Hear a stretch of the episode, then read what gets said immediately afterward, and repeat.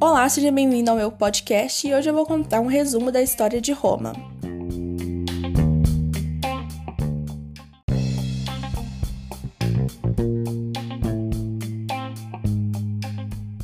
Primeiro eu vou contar da lenda da fundação de Roma, que conta que os gêmeos Rômulo e Remo, filhos de Reia, que nasceram em 771 a.C., foram jogados no rio Tibre por ordem de Amúlio, que era tio de Reia e que havia usurpado o trono e queria assassinar todos os possíveis herdeiros. Segundo a história, os gêmeos foram amamentados por uma loba e depois criados por um camponês. Então, os irmãos fundaram uma cidade na região onde cresceram. E Rômulo, após entendimentos com seu irmão, assassinou Remo e se tornou o primeiro rei de Roma. Na, mas na realidade, Roma foi fundada a partir de uma fusão de pequenas aldeias habitadas por pastores latinos e sabinos situadas às margens do rio Tibre.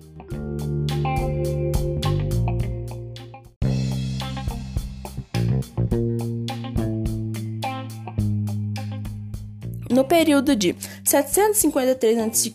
a 509 a.C., o regime político de Roma era monarquia. Na monarquia romana, o rei exercia funções executivas, judiciais e religiosas.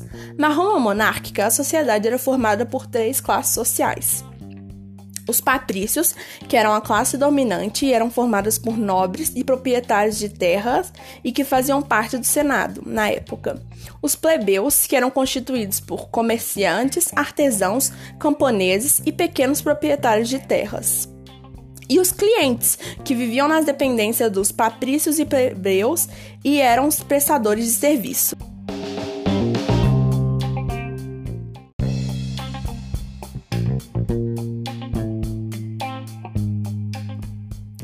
O período de República Romana foi de 509 a.C. a 27 a.C.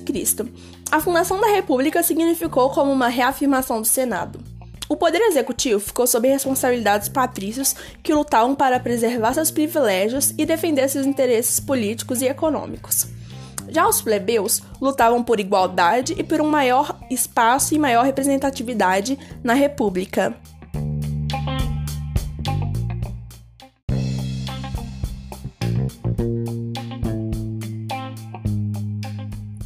O período imperial de Roma foi de 27 a.C. a 475 d.C. Esse regime político era todo focado no imperador. Ele possuía todos os três poderes, e a adoração a ele era semelhante à adoração aos deuses. Nessa época, Roma já havia passado pelo seu apogeu. O império foi expandido e o seu poder militar, econômico e político era muito grande.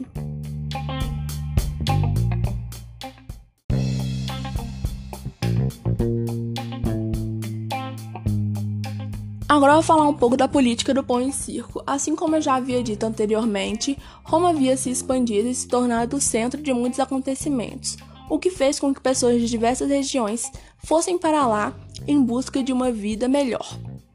Mas muitas dessas pessoas que foram tiveram que se mudar para pequenas habitações na área periférica, que muitas das vezes não tinha nem saneamento básico. O desemprego em Roma era muito grande por causa da escravidão. A população, vendo tudo aquilo, estava muito satisfeita com seus líderes. As autoridades, então, com o intuito de acalmar o povo, começaram a oferecer espetáculos no Coliseu, onde gladiadores lutavam diariamente. Dentro do Coliseu eram oferecidos pão e trigo aos pobres. Com isso, eles conseguiam distrair a população dos problemas sociais e aumentar a popularidade do imperador com as pessoas mais humildes.